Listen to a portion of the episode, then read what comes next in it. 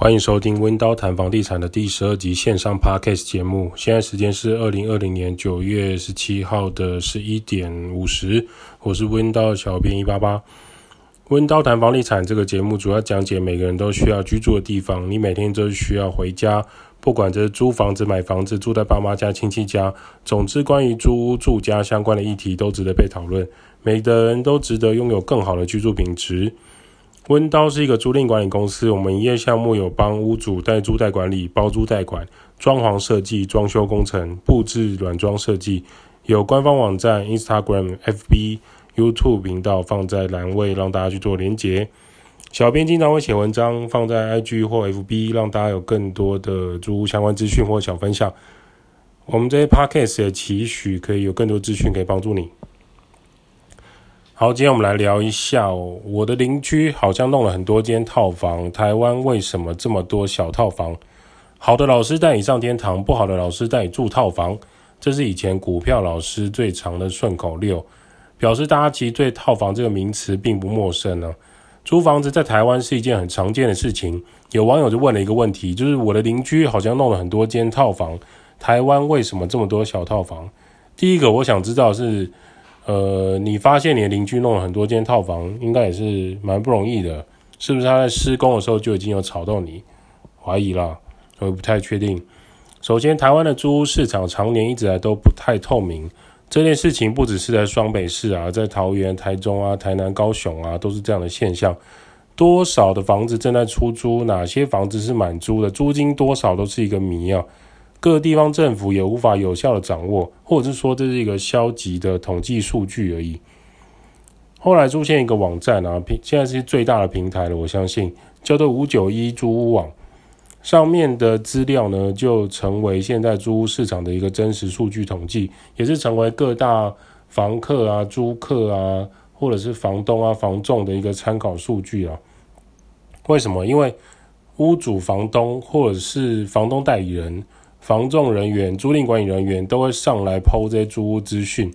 那随着现在政府的要求越来越多，五九一租屋网的资讯越来越公开透明，越来越多详细，必须经过考证的资料才能放在上面。早期的五九一租屋网因为还没有收费啊，当时的资讯量很大，很混乱。现阶段开始用点数来做收费，很多数据就比较统整、比较整齐了。而且因为有付费的广告的情况下，所以很多东西上去就会要求确实啊，你不太可能为了一大堆呃错误的资讯一直花钱买广告上去，这是目前收费五九一的一个好处了。台湾目前最常见的有哪一些呢？就是雅房、分租套房、独立套房跟整层住家。为什么提到这四种呢？是因为这边提到的问题是台湾为什么会有小套房存在？我不太确定他所谓的小套房指的是独立套房还是分租套房。独立套房是指有独立拥有独立门牌，一户一个门牌的房间。有一些建案呢，一层有二十几户，或是坪数很小的独立套房，每一间都有自己的独立门牌、独立信箱、独立厕所的，就叫做独立的套房。那分租套房呢，就是共用一个门牌，它可能是一一层里面分割成很多间，隔成很多间的小套房，或是一整层住家的主卧室作为独立的。分租的小套房，这两种常常被搞混。或许我们都可以统称为小套房，没问题了。它在实物上确实对一般的租客来说，它就是一个套房性质的产品。我们针对首都台北市的数据来做论述啊。台北市整层住家的租金，以旧的公寓来说，公寓就是爬楼梯的三房两厅两卫浴来看，租金大概是两万八以上了。我这边讲的比较保守了，比较高的那一种我们就。不论数，以平均来说，你现在台北市要找到一个旧的三房两厅公寓的，大概都要在两万八以上。两万八通常是空屋或者是很旧的那种家具店。台北市公寓的独立套房租金大约在一万七左右。台北市的公寓分租套房租金大约在九千到一万二左右。从这个数据上来看啊，三房两厅啊，你如果要住三个人。不管你是一家人啊，还是一群好朋友，住在整层住家的支出会比较小，看起来是这样子。两万八的月租金分成三个人除以三，差不多就是八千三、八千四左右，跟上面的分租套房九千到一万二，或是公寓的独立套房一万七比起来，八千三相对来说当然是比较负担比较轻的。可是这是表面上看起来，怎么说呢？整层住家会有一些隐形成本啊。如果是空屋啊，两房一厅啊，三房两厅啊，卫浴啊这些，你需要买基本的家具啊，床箱、床垫、衣柜、书桌、椅子。客厅还有餐厅可能需要餐桌、餐椅、电视柜，很多基本的家具你都需要购买。卫浴上来说，也有一些基本的放置沐浴乳啊，放置一些架子啊。你的阳台上可能也会有一些东西是你想要自己再去装点的啊。这些还不包含基本的家电，基本家电有什么呢？冰箱、洗衣机，是肯定要的。电视呢，倒不一定，有些人会放投影机、微波炉、烤箱。烤面包机、气炸锅，哦，现在更多家电了。这些东西是不是都会在整层住家里面出现？就要看入住的三个人怎么决定，或者是说一开始的房东有没有包含呢？整层住家通常早期的习惯是最好是空屋出租，房东们其实最害怕就是说他付家具店给你，然后你家具店有状况的时候又要请他处理，他们其实最讨厌麻烦的事情。最好整层都给你，含灯泡你都自己处理，冷气什么都没有，就空屋。这是他们早期租屋的方式。现在租屋方式开始有点不同，做出市场区隔化。这是我刚刚提到的，一整层住家如果是空屋，你需要增添的家具跟家电。另外呢，还有每个月的水费、电费、网路费、瓦斯费均分，一个月大概需要再增加一些费用的话，平均算起来，我们包含电费的话，可能是一万四到一万七之间。这是每个人哦，就算房东有基本的家具店，每个月把这些隐形成本算进去，每个人至少还有一万二到一万三、一万四的开销，就跟刚刚我们提到八千三有一点落差。为什么会这样？是因为家具家电，你如果买全新的，费用是摊提下来，每个人要出的也是不少的。所以整层住家有时候在购买家具店也是让人非常犹豫的。就是到底你签约是一年两年，之后会不会带走？会不会能不能请房东付给你？这些都还包没有包含一个最大的开销，就是房东有没有包含冷气给你？如果连冷气，不管是窗型还是分离式冷气、吊顶式冷气都要自己安装，那费用就很高了。看起来三个人合租整层住家的月租金大概落在一万四左右。另外一个问题就是，三个人是否生活习惯接近？家庭的垃圾、公共区域的打扫、厨房的使用、公用公用的一些生活消耗品，怎么样去做均分？这些都是整层住家比较常遇到的纠纷跟问题啊。很多时候住的时候像闺蜜，离开的时候像仇人，这也是很难想象的。可是确实很常遇到，进去的时候是姐妹，出来就大骂婊子。可能生气的原因是因为她偷我沙茶酱没有还我。有些人就会发现这件事情到后来怎么会变成一个起火点？那人跟人之间是否这么脆弱，需要透过整层住家来考验？我个人是站在很怀疑的立场啦。所以呢，有些人进而透过这些大学时期的整层住家的一些战争，发现自己需要独立的空间，就会去寻找分租套房跟独立的套房。分租套房或独立的套房，房东通常会包含全部的家具、家电设备。那能源费的部分，像水费、网路费，是房东会包含的。有些还有含地势台费或是管理费。那除了电费或另外计算之外，这件事情就会跟整层住家有一些落差。整层住家目前市面上还是分了两派，有一派就是空屋派，另外一派就是我全部包含啊，但是东西比较旧啊，你又坏了，你自己处理。还有第三一派，就是我全部都付给你，那但是这些东西就是房东、屋主来吸收这个成本。那相对于它的价格来说，就每个人去衡量是不是适合自己。对于这种套房，都有包含家具、家电跟能源费，除了电费另外计算的。对于在外地念高中、大学的学生、工作的上班族，租这种小套房是比较符合需求的。因为不用自行采购家具跟家电，这些买下来，我们统计过三房两厅的两卫浴的家具和家电，大概通常要接近八到十万左右。这个是不是每个人他在租房子前就可以负担的？这个我们就留着大家去做讨论啊。分租套房跟独立套房有一个不同的地方，就是分租套房有时候会有共用洗衣机跟共用晒衣空间、阳台的状态。不过仔细想想，一个人住可能不太会每天洗衣服，就还可以接受。那当然也是要看房东是不是定期有在清洗那个洗衣机啊，不然有时候那洗衣机共用也是蛮蛮蛮惊悚的，真的惊悚。我们曾经看过有房客在洗他的地毯，或者是洗他的那个。球鞋里面的鞋垫都放在同一台洗衣机，可问题是那台洗衣机是一整层有六间套房的人大家共用的，我实在是很难想象那样共用洗衣机的状态。你在他洗完他球鞋的鞋垫还有地毯，下一个人是你，你敢把你的内衣内裤、你的你的睡衣睡裤丢进去洗吗？这种共用洗衣机的的卫生条件也是需要大家去做留意的啦。第二个就是独立套房，通常会是独立套房来说，通常会是旧的电梯华厦或新成屋居多。我们以租金来看，通常还要另外再包含支付电费，还有大楼管理费用。有一些独立套房，甚至房东也是空屋给你，那你自己做处理。通常这个会遇到一个状态，就是房东本身不是当地人。他买了这个套房之后，就委托当地的中介或者是代租管公司来做处理，那他就以空屋交给这些公司，里面的事情他一概不想处理，交给中介公司来协助。另外一种呢，就是他会付家具店，那也会帮你付大楼管理费，就是电费另外另外出。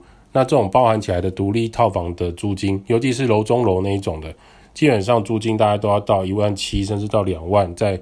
呃，一线城市都还蛮常见，比如说台北、台中，这种就是独立套房。通常如果是新成屋的话，租金价格就会比较高，更不用说独立套房、独立那种小套房，公设比很高的新成屋，它可能还含一个车位。那车位的停车费跟跟大楼的点数都是由房客自己来吸收。从租金来看呢，直接来租小套房其实会比较符合学生或上班族的需求，也比较方便了。你不太需要自己去采买各种家具店，在家里等家具送来，等家具组装。你也不太担心说家电送来买到机王，隔天一周内你就要打给那个厂商，然后来询问说现在这个家电要怎么处理。比如说你你假如在灿坤啊、全联、家乐福买了一台呃洗衣机好了，那送来以后结果是机王，你一周内就遇到问题，那你打给这些这些卖场中心，他们就告诉你说哦，你可能必须要联络。假设你买飞利浦。他们说：“那你可能要跟飞利浦联络，因为在这是原厂有保修、保固，或者是说他旧机换新机，那这件事情就会占你很多很多的时间。这时候，如果你住套房，就会避免这个状态，是因为房东如果负责任的，或是代主管公司就会协助你来处理这个状态。这是从租金还有方便面来看了。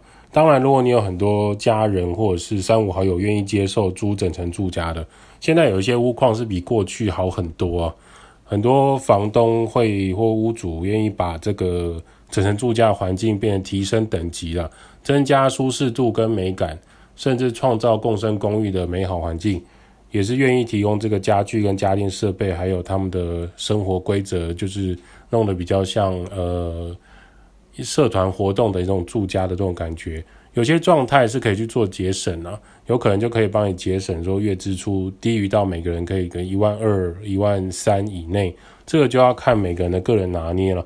有时候不小心他们弄个小 party 的话，那个月的支出也是暴增。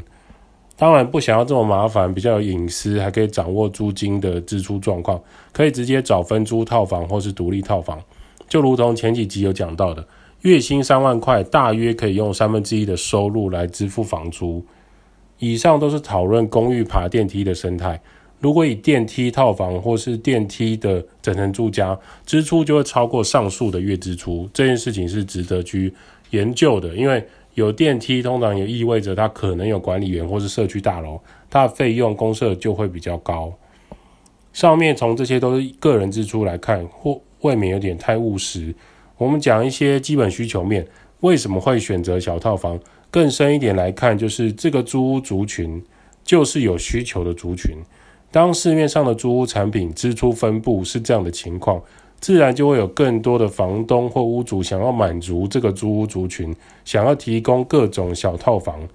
以双北市来说，靠近捷运站五分钟以内的这种小套房，基本上都很容易租掉。甚至你硬体设备、软体设备提升到更高的一个等级，生活品质更棒的时候，房东很在意房客的舒适程度。这种高级小套房都是秒杀，纵使它的价格已经高于我们市场均价，刚刚提到的均价都是秒杀。例如说独立套房，然后它是新成屋的，有一些租金的金额已经高到两万二、两万五，依然秒杀。它可能在国父纪念馆两分钟，它可能在大安站出来两分钟，楼中楼有副车位，两万五、两万六，含所有家具店全包，剩下店没有包而已。基本上这种房子一试出依然秒杀，有一些对高收入族群来说，这种什么事情都不需要他烦恼的房子正合他意，这就是基本需求面来看这样的产品，都是供不应求的现象。如果今天需求已经满足，就不会有这种小套房秒杀的现象。当市场需求没有被满足的时候，这就是为什么小套房会存在台湾的最重要原因。同样的情况，我们不要只讲台北，虽然我们温刀主要主力都在台北跟。新北市，我们现在在台中有分布了。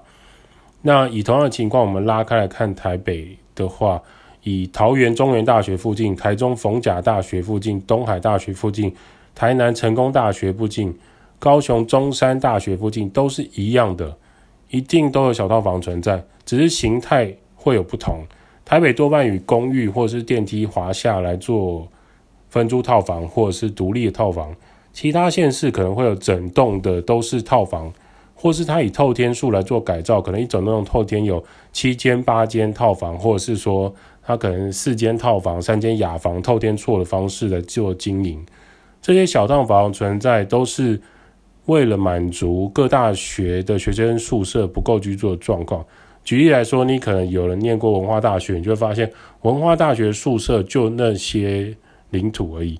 那他们需要更多的住宿怎么办？你可能就会选择山上或是山脚下，你可能往士林阳的大道，或是往天母后山那边，会有更多的套房选择来供文化大学的人来做居住。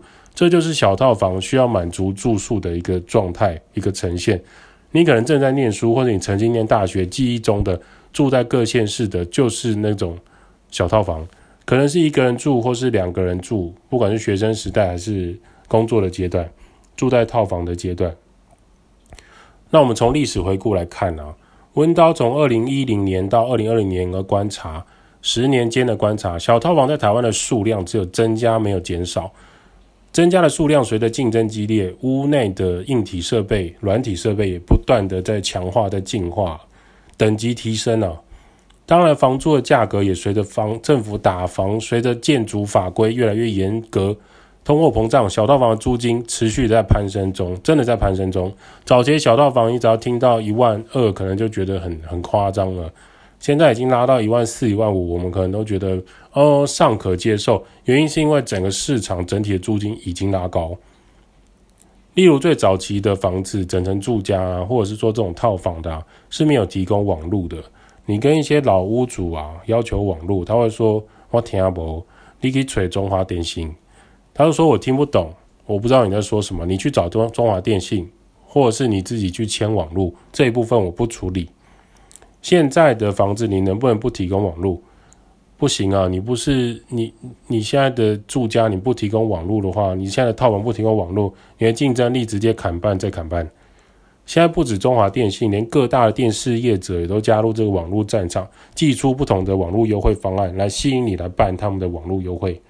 到后来呢，屋内进化到每一间房间都附有有线的网络孔，因为每台电脑都需要插上网络线才能够上网，甚至学校的作业跟工作上都需要靠网络，不能再住没有网络的房子。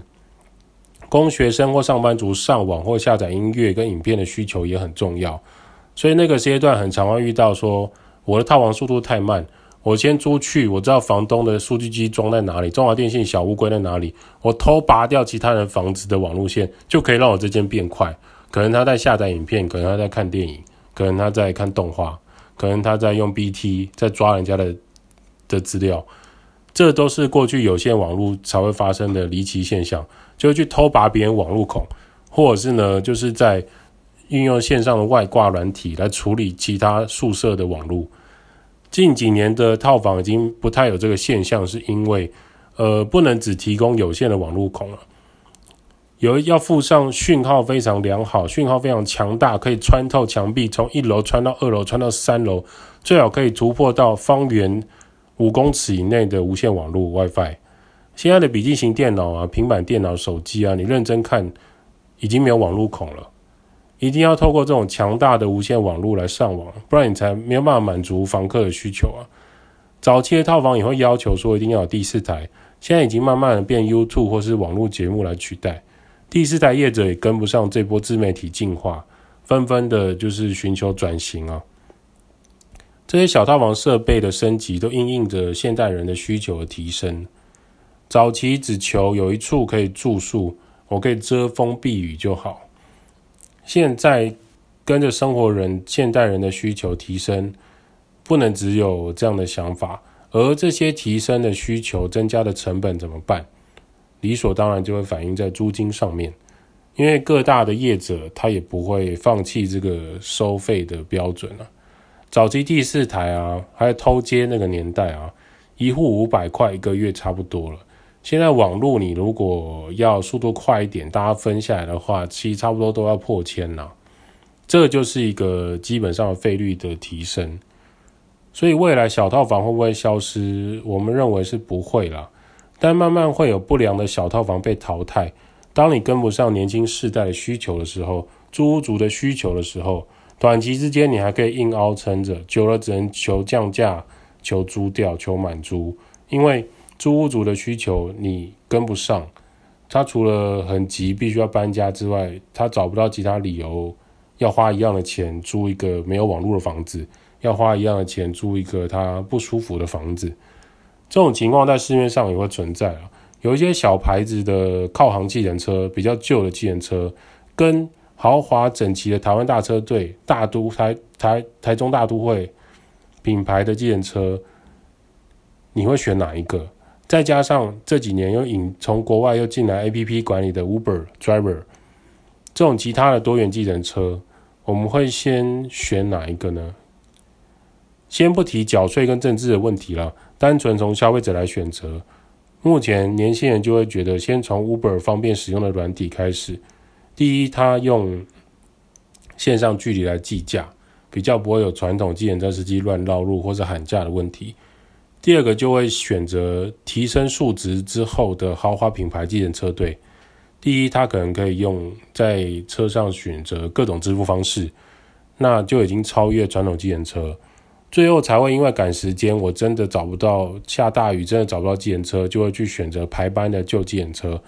你可能跟他说要刷卡或者街口支付，他可能给你一个白眼，就差抽烟而已。我不知道污名化这些旧计程车，我相信这些计程车还是有很好的司机、很好的车况。可是问题是在最根本的需求上，跟它的外形以及整体的等级提升上，消费者是有感觉的，并不是没有感觉的。一样跳表，为什么不选更舒服、更干净的呢？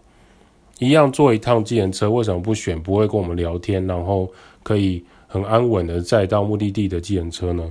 计程车都会开始有差异，小套房也是如此，不会消失，而且可能会更竞争。温刀期许这些竞争，可以让台湾的小套房更加完善跟舒适。不管你未来租房子或是买房子的人，都可以住得更安心。我们透过 Podcast 分享租屋投资、房地产一些眉眉角角，希望让大家可以获得更多资讯了。好了，今天的温州谈房地产就先到这边。如果你有什么想法，欢迎在下一期的节目的时候跟我们说，或是帮我们五星吹捧起来分享，我们就回答你的留言。感谢各位。